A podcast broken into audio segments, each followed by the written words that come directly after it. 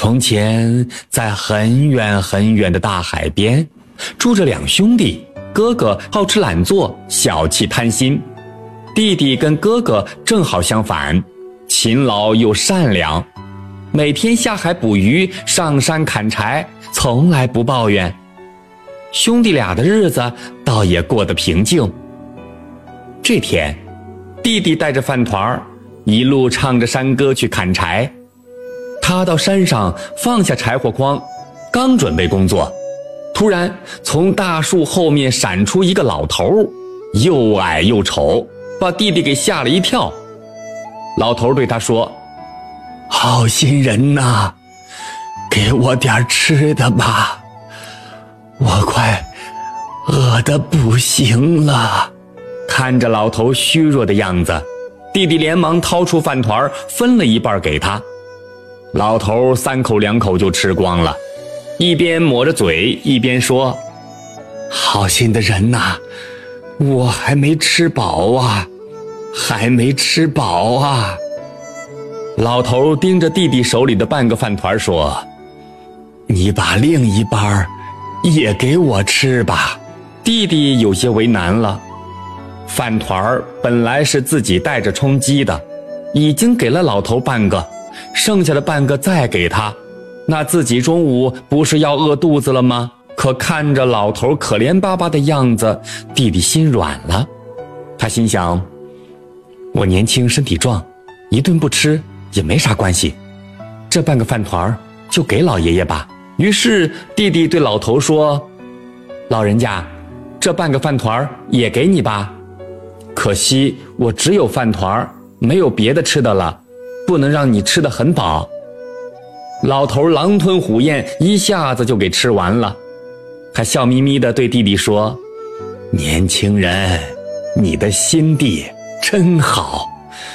我有个小东西送给你，你呀，一定要好好收着呀。”老头从袖袋子里掏出一个小盒子，打开小盒子，里面是一只精致的小石磨。只有巴掌大小，却跟真的一模一样。老头对弟弟说：“别看它小，可是个神奇的宝贝。不管你想要什么，只要对他说‘小石磨呀，小石磨，我想要什么什么’，你想要的就会变出来。”你不停地说，小石磨就会不停地变。如果你不想要了，就对他说：“小石磨呀，小石磨，谢谢你，请停下吧。”这话音刚落，老头就不见了。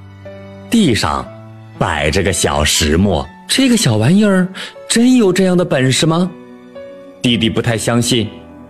他把小石磨放在一棵树旁，就接着砍柴了。中午到了，弟弟饥肠辘辘，饭团没了，吃什么呢？哎，对了，试试小石磨吧。弟弟捧起小石磨，对他说：“小石磨呀，小石磨，我想要饭团儿。”小石磨真的自己转动了起来，饭团儿一个个冒了出来，越冒越多。弟弟想起老人家说的话，连忙喊：“小石磨呀，小石磨，谢谢你，请停下吧。”小石磨听话的停止了转动。弟弟抓起一个饭团塞进嘴里，嗯，味道真好啊，甜滋滋的。再吃一个，又咸又鲜。有的饭团里裹着红枣，有的饭团里包着蘑菇，各式各样。弟弟实在吃不下了，他把小石磨放进柴火筐背着，带着剩下的饭团回到了海边的小屋。哥哥这时候还躺在床上睡大觉呢，闻到饭团的香味儿，一咕噜爬了起来，二话不说把饭团吃了个精光，吃的他直打饱嗝。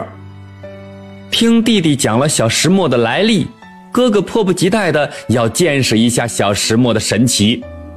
哥哥抓起小石磨，对他大喊：“听说听完故事，点赞加关注的朋友们，身体会越来越好，财源会越来越广进，家庭会越来越和谐。